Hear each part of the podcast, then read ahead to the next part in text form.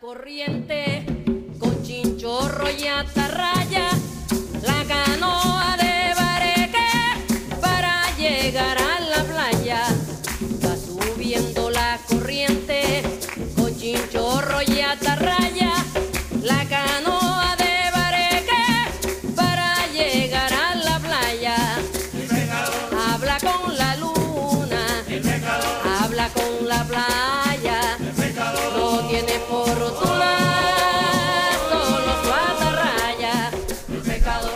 Buenas tardes a todas y a todos desde el EGN Radio, nuestro espacio Inventarte. Y esta tarde está con nosotros Eva Rodríguez, que ha publicado hace muy poquito su libro Siete historias de amor animal y una canción a la selva. Ella, ya muchos la conocemos, es periodista, escritora, poeta, fotógrafa e ilustradora de largo recorrido de vida y de experiencias. Sus historias, sus poemas reflejan su atención a la diversidad, a la riqueza que aportan las relaciones humanas y también las tristezas, de las que todos aprendemos. En sus historias resalta el ser resultado de las experiencias vividas. Su amor a los animales nos lo muestra en sus historias. Con su mirada observadora nos va adentrando en aspectos esenciales de la vida, de los que en general poco se habla, y ella considera que deben ser normalizados, comentados normalmente, porque eso nos ayudaría a comprender, a aprender, a querernos más, a nosotras mismas y por lo tanto a los demás. En sus historias nos muestra que el amor es ese hilo rojo que nos une, que los abrazos son los abrigos que tomamos para evitar el frío de la ausencia. Nos muestra la fuerza de tirar a través del husky, el ciclo vital de la abeja, lo que puede importar unos ojos verdes de lagarto, el minimalismo material y emocional de la garza, la importancia de conocer el felino interior que todas llevamos, la, co- la locomotora que no para de tirar en la pesca del atún, el viaje que se emprende para encontrarse con su animal espiritual y esa pantera de la canción a la selva que te hace vivir de manera exultante ese encuentro que acaba en lujuria, con instinto animal, con hambre voraz. Estas siete historias de amor animal y una canción a la selva están hoy aquí, con nosotros, en la boca y el corazón de su creadora, que se hace eco de lo que Neruda dice. Si nada, si nada nos salva de la muerte, al menos que el amor nos salve de la vida. Eva Rodríguez, bienvenida, Ciela. Muchas gracias. Gracias por llamarme otra vez para venir a, a LGN Radio Medios. Que la verdad que es un orgullo venir aquí en, mi ciudad, ¿no? Y que haya programas así tan, tan importantes, ¿no? Para seguir sacando, pues, eh, pequeños cuentos, pequeñas, mm, pequeños talentos que, que están ahí escondidos, ¿no? Bueno, pero muy escondidos, muy escondidos no los tenemos. ¿eh? Lo que pasa es que eh, sí que es verdad que faltan, bueno, pues a veces eh, altavoces, altavoces para que eso pueda salir y el hecho de que esté de nuevo con nosotros Eva es este nuevo libro que ha publicado algunos y algunas ya recordaréis que estuvo en otro momento cuando publicó La chica larga que fue bueno pues una gran experiencia. Creo que para todos pero yo puedo hablar por lo que a mí me corresponde. Y para mí desde luego fue una situación vivida con ella en el previo y en el durante de la entrevista pues muy muy emocionante y, muy aperturista. Aperturista de cabeza de mente y de corazón Pues muchas gracias Rosa, porque es eh, realmente lo que pretendo, ¿no? Que, que, bueno, que la gente pueda ver un poquito más de lo que tiene a diario delante de los ojos, porque creo que muchas veces nos callamos pues lo que pensamos, lo que hacemos, eh, lo que nos gustaría hacer y, claro, al irnos callando es un silencio que se va enquistando de, experiencias y de cosas que nos perdemos por no intentar pues experimentar, ¿no? O descubrir, porque simplemente con abrir los ojos puedes ver muchas cosas a, a tu alrededor que, que, bueno, que creo que nos estamos perdiendo un poco. Mm, creo que, bueno, y lo vais a comprobar cuando podáis leer el libro y, sus historias, que si hay algo que, que Eva sabe hacer espléndidamente es abrir los ojos y mirar. Entonces, esa mirada ha dado lugar a, a estas historias. Cuéntanos, cuéntanos, eh, primero, a, a, qué se debe este título? ¿no? Porque estamos hablando de, se, de siete historias de amor y una canción a la selva. Es como que algo suena, ¿no? Hemos terminado con unas palabras de Neruda que tú pones en el libro, pero hay más que está cerca de Neruda aquí. Sí, a mí me gustan mucho los animales, siempre eh, me ha gustado pues compartir momentos mmm, a solas con los perros, con los gatos, eh, cuando sales al campo, pues si hay un bichito, observarle un tiempo a ver qué, qué hace, ¿no? Y qué puede ser curiosear de, los animales un montón. Y, me ha sorprendido que siempre se puede aprender eh, un montón de cosas de ellos. Y cuando estaba escribiendo relatos, mmm, eh, cuando la cuarentena, pues todos hemos escrito, leído y hecho un montón de cosas. y mmm, me di cuenta que me salieron eh, cuatro, tres, cuatro relatos que tenían que ver con animales y pensé en cuál era el hilo conductor que tenía entre ellos y era eh, lo que aprendemos de ellos y las historias de amor que, que podía como comparar con, con ellos, ¿no? Hacía un relato y decía, uy, pues mira, en este este animal está presente y fíjate que tiene paralelismos con la historia de amor y no sé cuántos y ya dije, dando vueltas, dando vueltas a ver el título, pensé que tenía que hacer más porque cuatro eran muy pocas. Sí. y, y, pensé que, que, siete era un número que, que, me gusta, que me parece que es mágico. Y, y bueno, luego ya el, el, poema, pues quería que, que fuera como Neruda. 20 eh, canciones de amor, ¿no? Y un, y un poema desesperado. Y una canción eh, desesperada. 20 poemas de amor y una canción desesperada. Pues eh, le di un poquito la vuelta para, para sacar esto. Bueno, pues lo que, lo que ha salido es desde luego un, un, un compendio de experiencias que, que, a mí me gustaría que, que contaras, porque, eh, bueno, como veis, yo he podido enumerar un poquito, porque en todos estamos hablando de animales, estamos hablando de husky, estamos hablando de abeja, estamos hablando de lagarto, estamos hablando de garza, estamos hablando de pantera, estamos hablando de gatos, apasionada por mi parte con los gatos, sí, creo que compartimos la misma, la misma pasión. Entonces, desde ese felino que nos puede unir a todas, o por lo menos mm. hasta creo que, mira, Almudena también hasta se ríe, creo que también, ah, no, no, no, ya se, se deslinda, se deslinda, que no, que, que gatos no. bueno, nos quedamos nosotras dos con los gatos y hacemos todo lo que podamos con ellos porque realmente son dignos de, son de tener en cuenta, de tener en cuenta qué es lo que más te llama la atención de eso, porque vamos a entrar ya directamente, eh, vamos a entrar en esos, en esos felinos que, que alimentan prácticamente eh, todo el texto. Y digo todo el texto de todos los textos que componen este texto. Sí, porque eh, está la pantera, están los gatos, al final suelo tirar un poco por los felinos. Eh, hasta Ojos de Lagarto tiene algo de, de felino. Mm, el husky es un perro, pero bueno, es un perro más bien lobo. No sé, yo le veo ahí que tienen algo de felinos los lobos, no sé por qué.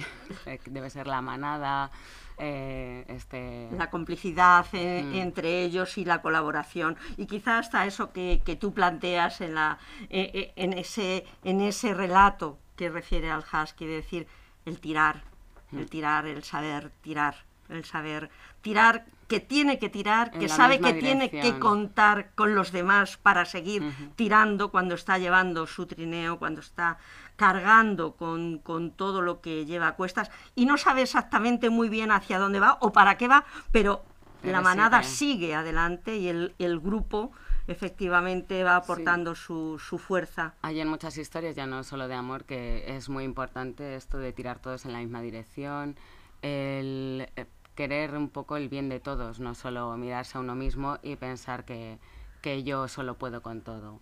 Tienes que contar con los demás, eh, somos animales sociales y, y, bueno, aunque nos guste estar solos en algunos momentos, pues tenemos que contar con, con los demás para, para hacer las cosas más grandes, ¿no?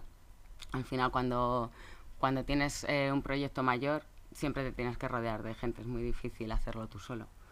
Y en ese proyecto mayor mm, me atrevería a preguntarte, me atrevería a preguntarte, Eva, ¿qué es para ti la vida cuando va todo el libro marcado de vida? De vida en todos sus aspectos, de emoción, de contradicción, de desengaño y de hilo, ese hmm. hilo rojo que lo une.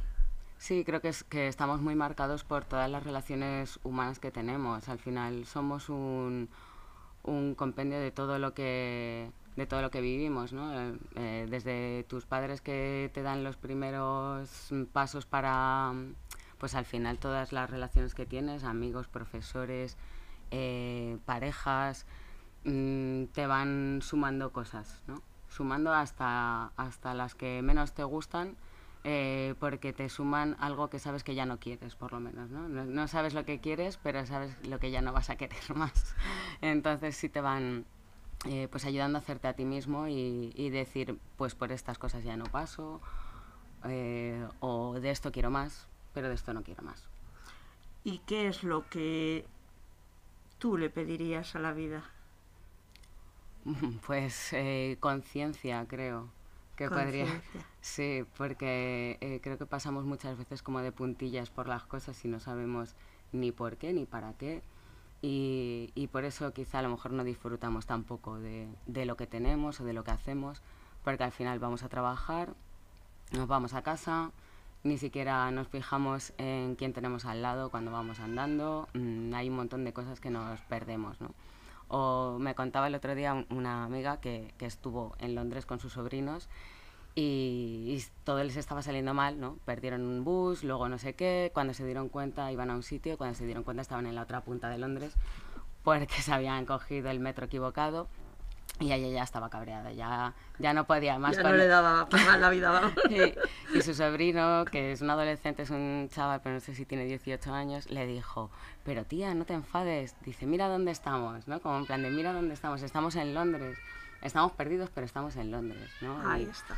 Era un poco... Qué lección. Sí, sí, sí. Me gustó mucho cuando lo vi escrito en, en un post suyo, o sea que ni siquiera me lo ha contado ella, pero Sí, me pareció brutal. Sí, realmente es algo pues a tener en cuenta, ¿no? En ese sentido, esa capacidad mmm, también de los jóvenes, ¿eh? sí. de los más jóvenes que no tienen esta impregnación que tenemos todos y esta carga que en general llevamos a lo largo de la vida para, sí. para centrarse más en esa realidad del momento y decir, no, no podemos perder. Tendríamos que ser más sabios que llevamos más tiempo vivido y que tendríamos que ya saber que hay que nutrirse de todo, no solamente de metas realizadas, de hacer un check en tu lista y entonces me sorprende que al final nos den lecciones que los que son más jóvenes. ¿no? Eh, quizá en esa sorpresa sí nos convendría casi, o, o yo me atrevería a remarcar que necesitamos escuchar. Hmm de manera, de manera especial. Por eso esta, este encuentro nuestro hoy aquí lo que queremos es justamente reforzar esa escucha y queremos escucharte a ti también de esas experiencias, de esas experiencias que tú has transmitido aquí. Claro, mira, por ejemplo, cuando cuento como tanta diferencia de relaciones, es porque creo que, que cuando una persona cuenta una relación suya y es diferente a las demás, la gente piensa que bueno, es que este está loco, es que este, fíjate lo que hace, porque no es normal, entre comillas, ¿no? Está.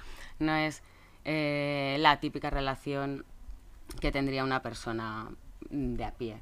Entonces ya lo estigmatizas, ya es raro, ya esto no vale y no le haces caso. El resto de la conversación que te cuenta, yo creo que, que ni le escuchan.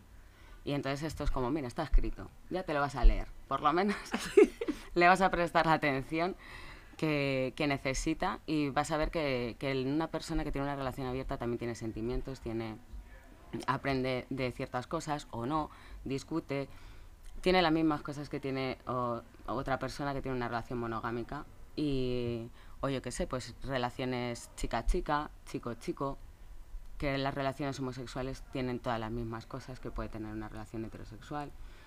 Entonces yo creo que es que hablarlo con, con normalidad, pues eso, verlo escrito como historias de amor, no, mm, No, necesariamente chico-chica, sino es. esas historias de amor, porque el amor pues no tiene, no tiene género, no tiene color, no tiene nada más que esa gran carga de amor que tiene que ir además acompañado de esa, ese necesario respeto para seguir amándose.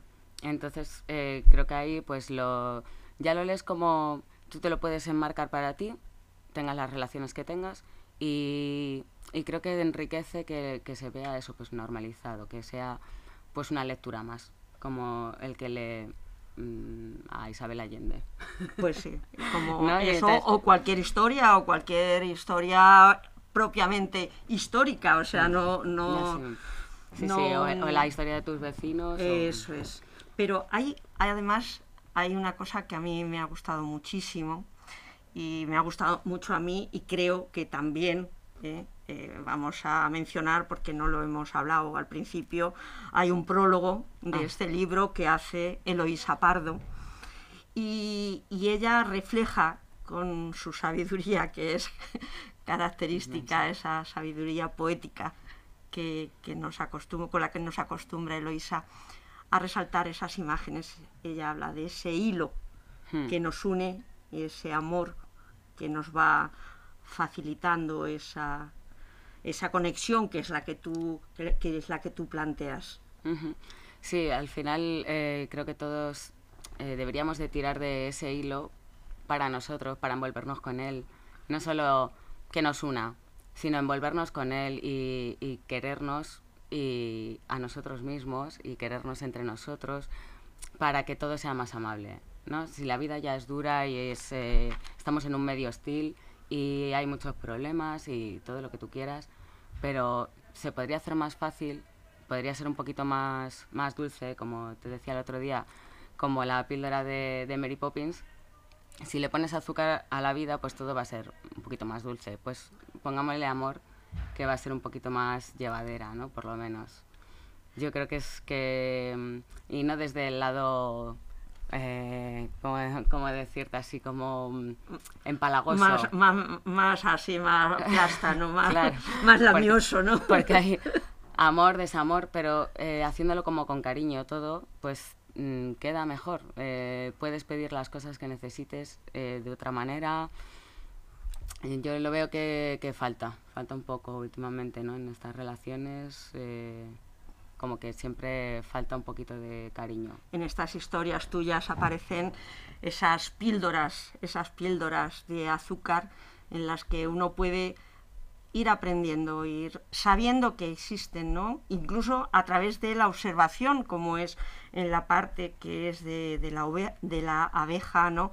O sea, algo que, que incluso está impregnado de, bueno, incluso no, es parte de eso, de lo que tú estás diciendo ahora, impregnado de, de ese planteamiento tuyo, de esa forma de entender la vida, de decir, eh, todo con amabilidad se puede decir. O sea, todo tiene un principio, todo tiene un final.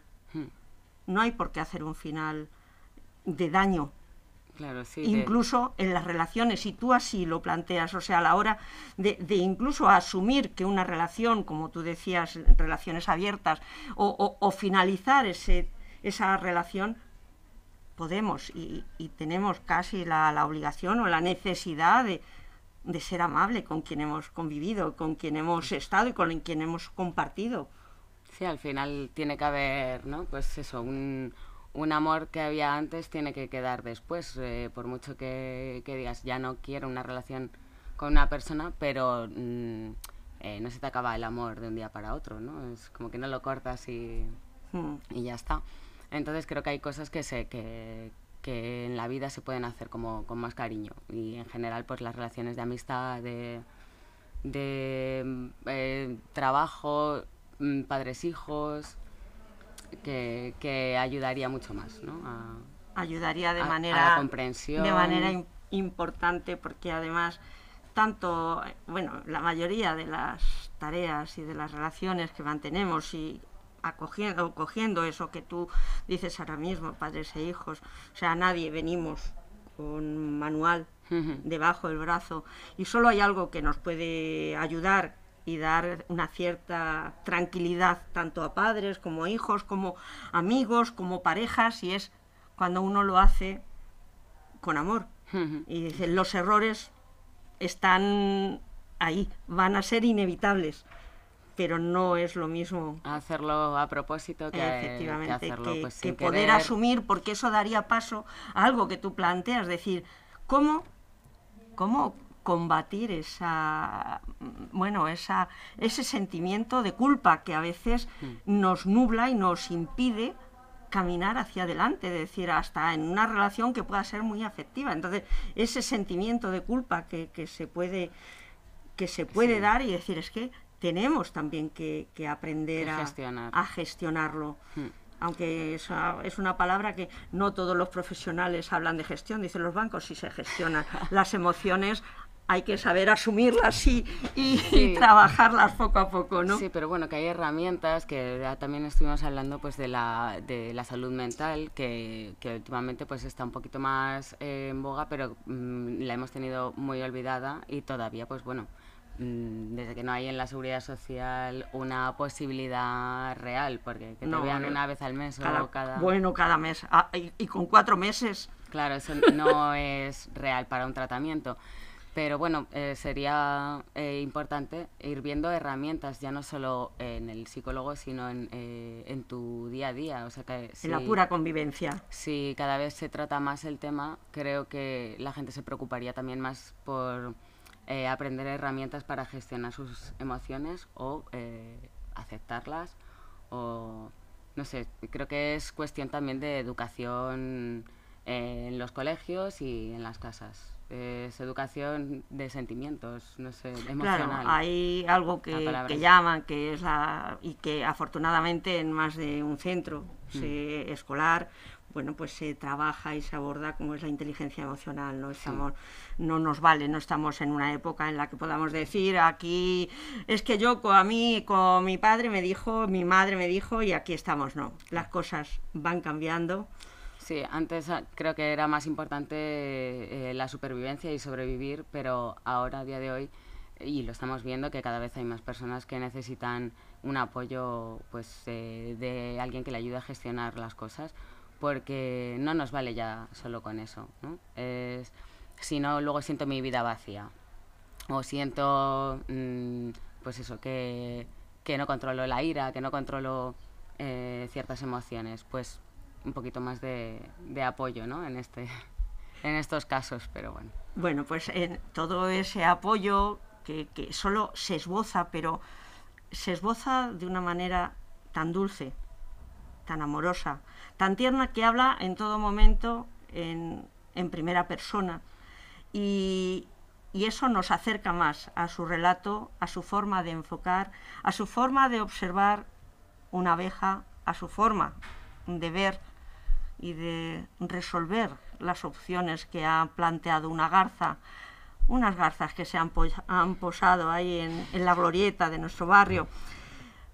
Y todo eso mm, va configurando lo que Eva quiere transmitir y creo que realmente lo consigue de abrir los ojos, de tratar de normalizar, no porque lo demás no sea normal, sino normalizar desde lo cotidiano, desde poder hablar, de no dejar que algo se enquiste, dejar que la comunicación nos sirva a todos para seguir creciendo. Sí, yo, eh, algunas veces hemos hablado del arte, ¿no? Que es curativo, el, el poder curativo del arte. Y, y veo que muchas veces es para el que lo ejerce, ¿no? Como eh, escribir o hay cantantes que para que cuando hacen sus letras pues están eh, sanándose pues creo que es muy importante también para la gente que lo recibe no hay personas que lo ven a modo espejo y están leyendo a modo espejo y se ven ahí y son es esos momentos en los que creo que se que se pueden entender y se pueden querer y sanarse porque piensan mira no es no me pasa solo a mí le pasa también a esta persona al personaje o, o piensan que es a mí bueno bienvenido sea. Sí, no pasa nada. Pero creo que, que al ver como que compartes cosas con otras personas y verlo reflejado, entiendes la posición también del, que es, del personaje que está encontrado en la historia y, y puede servir ¿no? para sanar algunas cosas. Si, si es, pues maravilloso. Siempre, siempre, siempre maravilloso porque la aplicación que puede cada uno encontrar va a ser siempre en positivo, porque aprender a mirar, hmm. aprender a escuchar, aprender a escucharse y a tratar de quererse uno un poquito más para saber que entre todos, como ese husky que va tirando, podemos y debemos seguir hmm. tirando, pues nos va a dar el aliento de decir aquí hay cosas reflejadas que no siempre se reflejan. No todo el mundo es tan valiente. Y aquí estamos hablando de valentía para, para saber leer, para leer con ese corazón que ella pinta de pieles, de pieles de animales en las que todos estamos ahí y todas estamos ahí reflejados y entre todos podemos ir mejorando para conseguir que esa pantera, esa pantera última, pueda seguir avanzando y seguir aprendiendo. Y yo me atrevería que lo he calculado más o menos, el poema son como tres minutos. ¿Tú podrías leer el poema? Prefiero que lo leas tú, Rosa. Venga, pues, pues vamos, vamos allá. Estamos hablando de la canción a la selva, la pantera. Tenía dentro una jungla en la noche, Tenía mil especies en lucha al acecho. Faltaba un principio, un fin, un cierto orden, una jerarquía, un rey, alguien con cetro. En el caos de la oscuridad del bosque, de mi alma loca, perdida y ciega, dos faros amarillos aparecieron, los tremendos ojos de una pantera. Aquí no hay rey, hay reina. Esta jungla es matriarcal, que todo el mundo lo sepa. Cuando pasa y entra a mi cuarto, transforma los tiempos y transmuta los espacios. Cruza el, el umbral de la puerta, cambia todo a su paso. Despunta el sol. Cantan los guacamayos. La habitación de verde y vida se llena. Brotan plantas en las esquinas. La vegetación cubre y adorna la escena. Van creciendo tras de sí palmeras y costillas. Irrumpe, ejecuta con paso certero, desordena, acelera mi ritmo cardíaco, y ralentiza el procesador de mi cerebro. Controla a su antojo el metrónomo de mi equilibrio. Camina y se corona en la jungla. Su contoneo marca el poder que patenta. Su estatus la coloca en las alturas que prohibida hace que parezca. Para osar siquiera pretenderla, es preciso adorar su imagen y venerarla, como dicta la deidad que ostenta. Hacer ritos ancestrales, sacrificarse, lo harían los mayas. El aire agita la persiana, música golpeando la ventana, ahí fuera el temporal, aquí dentro los tambores. Magia prendes de lenta mecha, cuando me rozas aún solo con la intención. Me bloqueas y atrapas mi mente, entre impresión y admiración.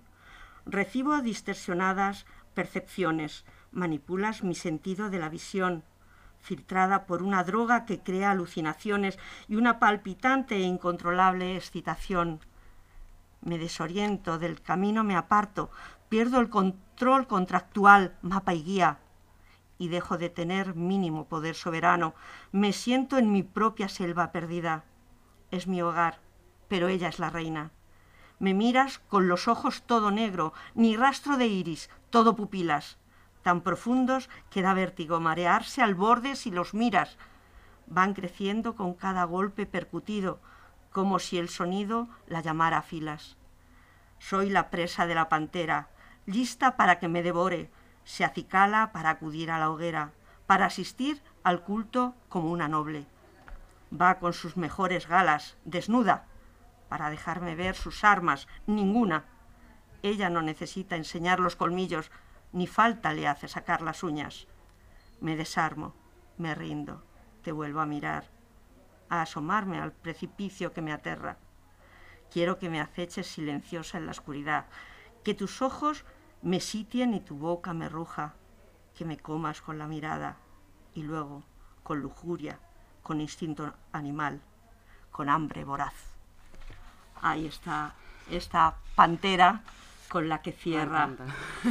a escucharla. Con la que cierra nuestra Eva. Muchas gracias. Este mágico libro que seguro que os va a encantar y que desde luego quiero deciros a todas y a todas que ha sido un placer leerlo, profundizar, bucear en cada una de sus imágenes y en cada una de sus verdades que aquí plantea y mucho más compartirlo con ella aquí con vosotros. Muchas gracias, Rosa. Muchísimas gracias. Bueno, pues muchas gracias y muy buena tarde a todas.